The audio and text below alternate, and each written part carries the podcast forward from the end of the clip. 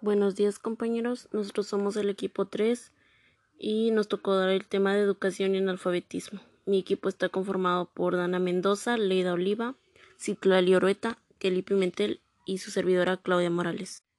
Y bueno, la educación pues es una formación destinada a desarrollar la capacidad intelectual, moral y afectiva de las personas de acuerdo con la cultura y las normas de convivencia de la sociedad a la que pertenecen. Más que nada se obtienen conocimientos por parte de maestros especializados en las materias y aquí se inculcan valores como el respeto y la honestidad, también hábitos se les enseñan como llegar puntual, en este caso a lo que es la escuela. Lo primero que se cursa pues es el preescolar, también conocido como kinder, aquí se imparte a los niños menores de 5 años. Este forma parte del sistema formal de educación Simplemente aquí se les dan herramientas básicas para afrontar con más facilidad la escuela. Como objetivo se tiene lograr el desarrollo integral que incluye lo intelectual, lo afectivo emocional, los valores, las actitudes, las formas de comportamiento y lo físico. Y pues es decir, el inicio de la formación de la personalidad. El kinder sirve más que nada para que el niño vaya aprendiendo a socializar y pues ir perdiendo el miedo hacia el entorno y pues se van adquiriendo la creatividad mediante manualidades. Después tenemos lo que es la primaria. Esta consta de seis años establecidos y estructurados. Se inicia a partir de cinco o seis años hasta los doce. Como objetivo se tiene brindar a los alumnos y alumnas los aprendizajes de la expresión oral, la lectura, la escritura, el cálculo que es la suma, la resta, las multiplicaciones y las divisiones. También se da adquisición de nociones básicas de lo que es la cultura y el hábito de convivencia, así como en lo del el estudio y el trabajo en equipo, vamos a ponerlo así, el sentido artístico, la creatividad y la afectividad. Después encontramos la secundaria. Esta se busca que los adolescentes adquieran herramientas pues para aprender a lo largo de la vida a través del desarrollo de competencias relacionadas con lo afectivo, lo social, la naturaleza y la vida democrática. Cuenta con tres modalidades, que es la secundaria general, la técnica y la telesecundaria, pues la técnica más que nada se basa en, en aportar elementos para la formación del trabajo con la ayuda de diversos talleres, la telesecundaria pues se trabaja con material impreso y pues son clases televisadas. Y pues en la general son libros de texto y pues manejan un profesor por materia.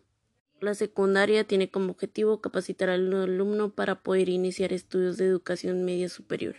Al terminar la educación secundaria se pretende que el alumno desarrolle las suficientes habilidades, valores y actitudes pues para lograr un buen desenvolvimiento a la sociedad.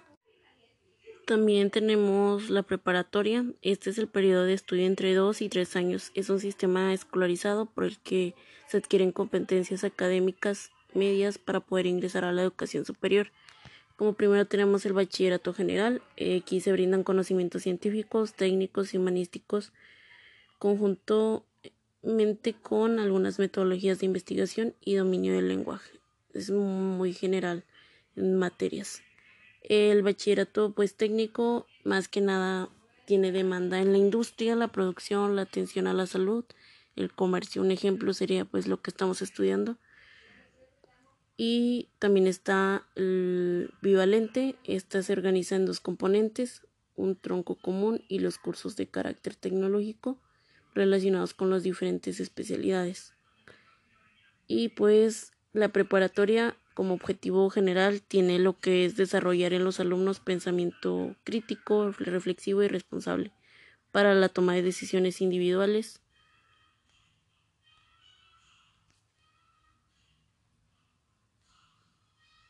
Buenas tardes, mi nombre es Citlalia Reta Salas y les hablaré sobre la definición de universidad. La universidad es una institución o entidad orgánica de enseñanza superior investigación y creación de cultura científica y humanística. Otorga grados académicos y títulos profesionales a nombre de la nación. Su objetivo es formar ciudadanos aptos para el desarrollo de las comunidades en las que se encuentran, Por ello, se dice que son agentes sociales. Esta finalidad se cumple básicamente mediante dos de sus funciones esenciales, la educación y la investigación.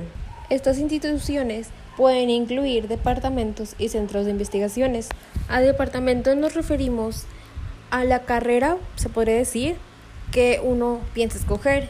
Un ejemplo sería eh, la carrera de medicina, la carrera de enfermería. Investigación son los que impulsan el conocimiento y la investigación científica planteando soluciones a problemas académicos o comunitarios.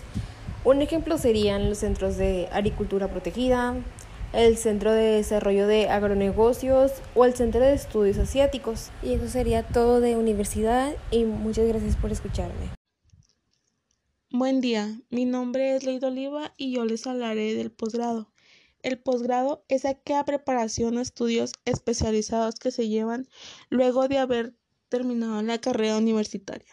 Como ejemplo del posgrado, uno de ellos sería el diplomado. El enfoque académico que se centra en un solo tema en particular. Después seguiría la especialización o especializaciones que abarca el estudio de un área profesional muy específica. Después seguiría la maestría, que es el grado que se puede obtener luego de la licenciatura, que por lo regular dura de dos a tres años. Y por último se encuentra el doctorado, que es el más alto grado académico que un profesional puede obtener. Como objetivo del posgrado, pues es profundizar y ampliar los conocimientos, destrezas y habilidades que requiere el profesional. A continuación les hablaré del analfabetismo. Analfabetismo es la incapacidad que posee un ser humano para realizar las operaciones básicas como por ejemplo el leer o escribir. Analfabeta es el adjetivo que se le aplica a la persona que no sabe leer ni escribir. A continuación siguen las causas del analfabetismo. Una de las causas sería la extrema pobreza en la mayoría de la población. Por lo regular en sí es la principal causa que las personas no inician o no terminan sus, sus estudios por falta de dinero Otra causa sería la falta de maestros y escuelas que vendría siendo más en zonas rurales.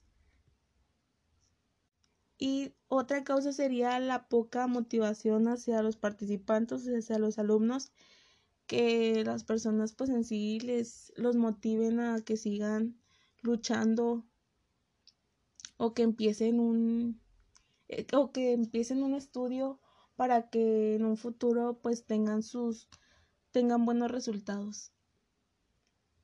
Otra cosa de ello también sería pues el, abandono sería pues que las personas, hay alumnos que en sí trabajan y estudian y pues deciden abandonar sus estudios pues porque el tiempo de su trabajo pues no, no les da en sí tiempo para seguir estudiando a continuación siguen las consecuencias.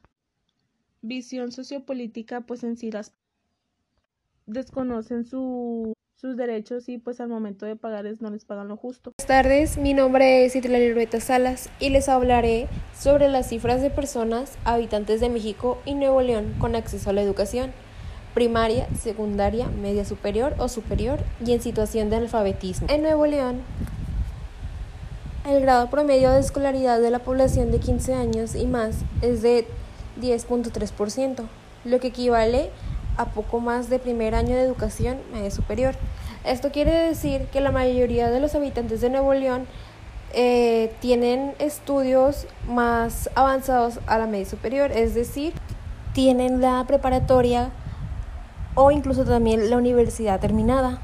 A nivel nacional, la población de 15 años y más tiene 9.2 grados de escolaridad en promedio, lo que significa un poco más de la secundaria concluida. Esto quiere decir que a nivel nacional no muchas de las personas pudieron seguir con la escolaridad de preparatoria, ya que muy apenas pudieron terminar la secundaria, ya sea por problemas económicos o por problemas familiares. De cada 100 personas de 15 años y más, 50.4% tiene la educación básica terminada, el 24.2% concluyeron la educación superior, el 2.2% no tiene ningún grado de escolaridad y el 22.8% finalizaron la educación media superior, es decir, un poco de la mitad de la población logró concluir la secundaria, el 24.2% pudo concluir la preparatoria, el 2.2, una pequeña población, pues lastimosamente no tiene ningún grado de escolaridad, es decir, no cursaron el preescolar, la primaria, la secundaria, etc. Y el 22.8 lograron finalizar la universidad o incluso también finalizaron un posgrado. El analfabetismo en Nuevo León, dos de cada 100 personas de 15 años y más no saben leer ni escribir. A nivel nacional, son 6 de cada 100 habitantes, es decir, que en Nuevo León casi no se presenta la situación de analfabetismo, son escasas las personas que no saben leer ni escribir. En cambio, a nivel nacional es donde se presenta más el caso de analfabetismo, ya que a pesar de que son 6 de cada 100 habitantes, está más presente esta situación de analfabetismo, es decir, no muchas personas saben leer ni escribir a nivel nacional. Y bueno, esto fue todo y muchas gracias por escucharme, que tengan linda tarde, gracias. Hola compañeros, mi nombre es Dana y pues yo en la presentación adjunté dos imágenes de una noticia del periódico Milenio. Esta noticia habla sobre el analfabetismo en México y cómo desde el 2010 se redujo la cifra de analfabetas. Bueno, pues en el 2010 se realizó un censo por parte del INEGI que arrojó que había 5.393.665 habitantes analfabetas. Y pues en el año 2020 se realizó otro censo que mostró que había 4.456.431 habitantes analfabetas, o sea, que se redujo la, la cifra y es de todo de lo que habla la nota. También adjunté un video que habla de los analfabetas funcionales. Bueno, pues los analfabetas funcionales son las personas que no necesitan de la lectura, escritura o el cálculo en las situaciones de la vida cotidiana. Bueno, pues eh, en este video se muestra cómo son, cómo viven los analfabetas funcionales y cómo son respecto a su cultura. Porque pues las personas que no tienen tanto acceso a la educación pues son de familias más humildes y pues se encuentran en zonas rurales. Y pues eh, en ese video se muestra que estas personas pues viven bien o sea, me refiero a que no necesitan utilizar eso para tener un trabajo estable. Y pues esto sería todo. Muchas gracias. Buenos días, mi nombre es Kelly Pimentel y yo les voy a hablar sobre la propuesta para mejorar la educación en México. Una de las propuestas sería mejorar el personal educativo.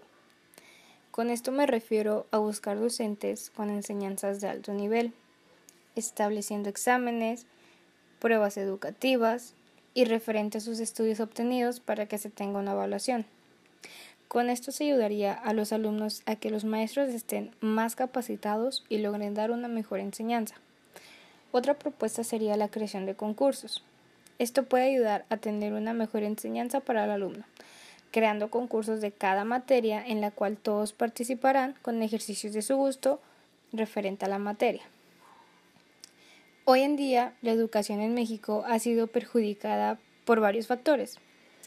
Entre ellos, el más sonado sería la economía, ya que conlleva a la búsqueda de mejores oportunidades, muchas veces provocando eh, cambios de casas de los padres, de ciudad, de estado, de país incluso, lo cual lleva a que se destabilice la educación en el hijo.